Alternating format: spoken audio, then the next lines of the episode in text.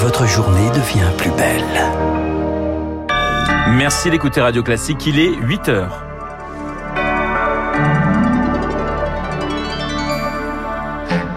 La matinale de Radio Classique Et voici les titres du journal. Une vague de chaleur attendue sur la France la semaine prochaine. On devrait dépasser les 30 degrés presque partout. Problème, la sécheresse risque de gagner du terrain. Plusieurs départements sont déjà en alerte. Un nouveau convoi des Nations Unies en route pour Mariupol pour évacuer des civils. Il serait encore 200 coincés sur le site d'Azovstal. Kiev accuse Moscou de ne pas respecter son cessez-le-feu. Et puis, sobre et protocolaire, voilà à quoi devrait ressembler la cérémonie d'investiture d'Emmanuel Macron. Elle a lieu demain. Vous dit tout sur les derniers détails. Radio classique. Et le journal de 8 heures nous est présenté par Lucille Bréau. Bonjour Lucille. Bonjour Renaud, bonjour à tous. Les températures vont sérieusement grimper la semaine prochaine. Et oui, une vague de chaleur est attendue sur l'Hexagone avec 35 degrés ressentis dans le sud, 30 à Paris, pic prévu jeudi et vendredi, des températures estivales qui risquent d'aggraver la sécheresse précoce que connaît déjà le pays dans la région PACA, le Grand Est, la Nouvelle-Aquitaine et même la moitié nord. La France connaît actuellement son début d'année le plus sec depuis 2011. Agriculteurs et experts craignent des mois critiques à venir, Elodie Wilfried. Chaque jour, François Pétorin espère qu'il va pleuvoir, car depuis un mois, pas une goutte n'est tombée sur ses champs de céréales. L'agriculteur des Deux-Sèvres est dépassé. On n'a que nos yeux pour pleurer pour certaines parcelles. Hein. J'estime déjà sur euh, une perte de 20-25% de rendement. Pas d'eau à venir. Avec la semaine euh, chaude qu'ils annoncent, les grains vont être petits et réduits des températures comme ça élevées à cette saison-là, ça va nous pénaliser fortement. Sur les céréales d'automne, colza, blé tendre, blé dur, euh, je pense que ça va être dramatique. Pour limiter les pertes, François avait commencé à irriguer ses terres. Mais depuis mercredi, un arrêté préfectoral le lui interdit.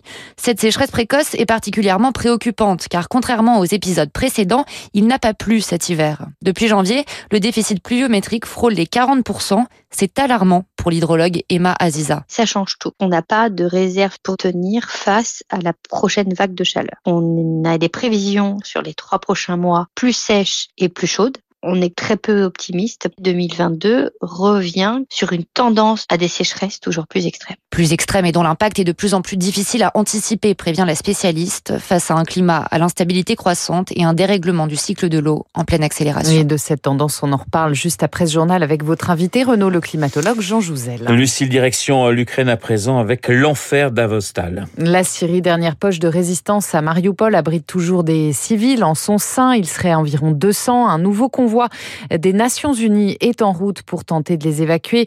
Les forces russes avaient promis une trêve de trois jours pour faciliter leur extraction, mais Kiev accuse Moscou de ne pas la respecter. Tout cela pourrait conduire à une véritable hécatombe, selon le général Jérôme Pellistrandi, rédacteur en chef de la revue Défense nationale. Les Russes espéraient s'emparer de Mariupol et notamment du complexe industriel sans trop de dégâts. À partir du moment où euh, le complexe est euh, sous le déluge, il n'est même plus réutilisable sur le plan économique. Dans les heures et les jours à venir, les Russes vont accroître leur pression en bombardant ces installations industrielles qui, de toute façon, ne pourront pas être mises en, en service. Les combattants ukrainiens vont subir un feu intense parce que l'objectif des Russes, en fait, c'est de liquider cette poche de résistance pour récupérer les militaires concernés par le siège d'Azovstal pour pouvoir les réutiliser, notamment dans le Donbass. Propos recueillis par Rémi Vallès en Israël. Une nouvelle attaque a fait trois morts et quatre blessés hier soir à Elad, en grande banlieue de Tel Aviv, le jour anniversaire de la création de l'État hébreu. Une chasse à l'homme est toujours en cours ce matin pour tenter de retrouver les deux assaillants. En bref, une nomination très symbolique à Washington. Pour la première fois, une femme noire et lesbienne devient porte-parole de la Maison-Blanche. Son nom, Karine Jean-Pierre. Vous écoutez Radio Classique, il est 8h04 à la une également, une cérémonie d'investiture qui se veut sobre pour Emmanuel Macron. Elle se déroulera demain à partir de 11h dans la salle des fêtes de l'Élysée. C'est la dernière étape avant le remaniement. Réélu, le chef de l'État veut se contenter du minimum protocolaire, Victoire Fort. 21 coups de canon seront tirés depuis les Invalides, c'est la tradition. Mais le moment promet d'être moins spectaculaire qu'il y a 5 ans. Pas de long tapis rouge dans la cour de l'Élysée puisqu'il n'y a pas de passation, ni de remontée des Champs-Élysées. Emmanuel Macron entrera dans la salle des fêtes à 11h au son du premier mouvement du concerto pour hautbois de Handel. Dans la salle, quelques 500 personnes, sa famille, ses proches, le gouvernement. Nicolas Sarkozy, François Hollande et Édouard Philippe ont eux aussi reçu un carton d'invitation. Proclamation officielle des résultats par Laurent Fabius, président du Conseil constitutionnel, présentation du grand collier de la Légion d'honneur, puis Allocution du président à midi une cérémonie qui respecte le protocole à la virgule. La date officielle du second quinquennat débute le 14 mai. Il n'y aura pas de remaniement avant cette date. Mais la majorité présidentielle, elle a dévoilé hier une première liste de 187 candidats investis pour les législatives. Neuf ministres sortants y figurent, dont Elisabeth Borne, Jean-Michel Blanquer, Gabriel Attal par exemple.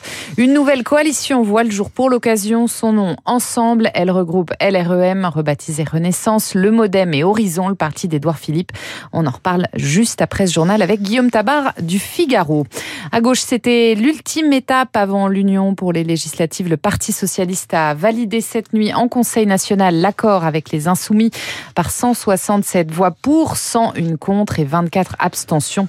La première photo de famille, c'est demain au doc d'Aubervilliers. Alors on s'organise à gauche et à droite, on tente de colmater les brèches. Gros chantier en perspective pour les républicains, refroidis par le score de leur candidate, Valérie Pécresse à la présidentielle. Certains ont pourtant investi par LR font le choix aujourd'hui de jeter l'éponge alors que la campagne sera officiellement lancée demain. Il faut bien trouver des candidats de rechange dans la dernière ligne droite et la tâche s'avère plutôt compliquée.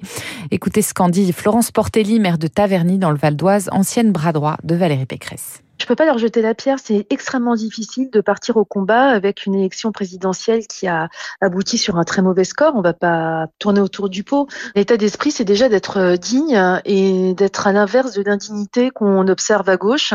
C'est pour moi l'exemple même de la déliquescence de la vie politique aujourd'hui. C'est-à-dire qu'il y a de moins en moins de convictions, on se vend. Donc au moins chez nous, il n'y a pas de compromission. On a aujourd'hui un devoir de clarté qui est nécessaire. Tant pis si ça coûte euh, au final quelques circonscriptions, mais au moins sera droit dans nos bottes et je pense qu'au final, les électeurs euh, apprécieront. Des propos recueillis par Charles Ducrot. En Isère, une sortie scolaire tourne au drame. Une spéléologue professionnelle qui a encadré des collégiens a été retrouvée morte hier dans une grotte après une brusque montée des eaux. Trois adultes étaient restés bloqués sous terre après avoir fait sortir tous les enfants. Le parquet de Grenoble a ouvert une enquête. Allez, on change totalement de sujet avec le bar du Mistral qui ferme ses portes. On est vraiment bien sans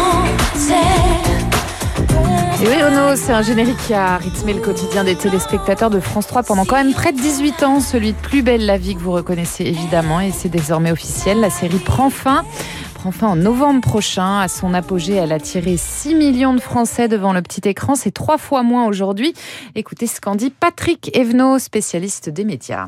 On arrête une série qui marche très bien, mais qui est quand même sur le déclin. Et c'est bien dommage parce que c'est une série très originale qui parlait de l'actualité, qui parlait des phénomènes de société, etc. Qui était euh, une série devenue culte, mais qui était quand même en léger déclin. Et puis en plus, il y a un conflit entre France Télévisions et TF1. C'est compliqué de savoir qui est propriétaire de quoi, etc. C'est une perte sèche pour l'économie locale, hein, parce que bon, effectivement, euh, Marseille et la région, ils avaient construit des studios, ça fait du monde, mais il n'est pas exclu que soit TF1, soit France Télévisions euh, relance quelque chose qui soit euh, pas exactement la même chose, mais une autre série du même type. Une propos recueillie par Éric Mauban. Alors, plus belle la vie, ça se passe évidemment dans ce quartier fictif du Mistral à Marseille. Marseille qui déchante ce matin. L'OM ne disputera pas la finale de la Ligue Europa Conférence. Les Marseillais n'ont pas réussi à marquer face au Feyenoord de Rotterdam. C'était hier soir. Un nul 0-0 qui n'efface pas les 3-2. Le 3-2 concédé en match aller. Quatre supporters, trois néerlandais et un fan de l'OM ont été interpellés en marge de cette demi-finale. Retour. Merci. Lucille. Lucille Bréau pour le journal de 8 heures. On la retrouvera bien évidemment à 9 heures pour un prochain point d'actualité. Il est 8h09 sur notre antenne. Dans un instant, euh, mon invité Jean Jouzel, climatologue, ancien vice-président du GIEC auparavant, l'édito politique de Guillaume.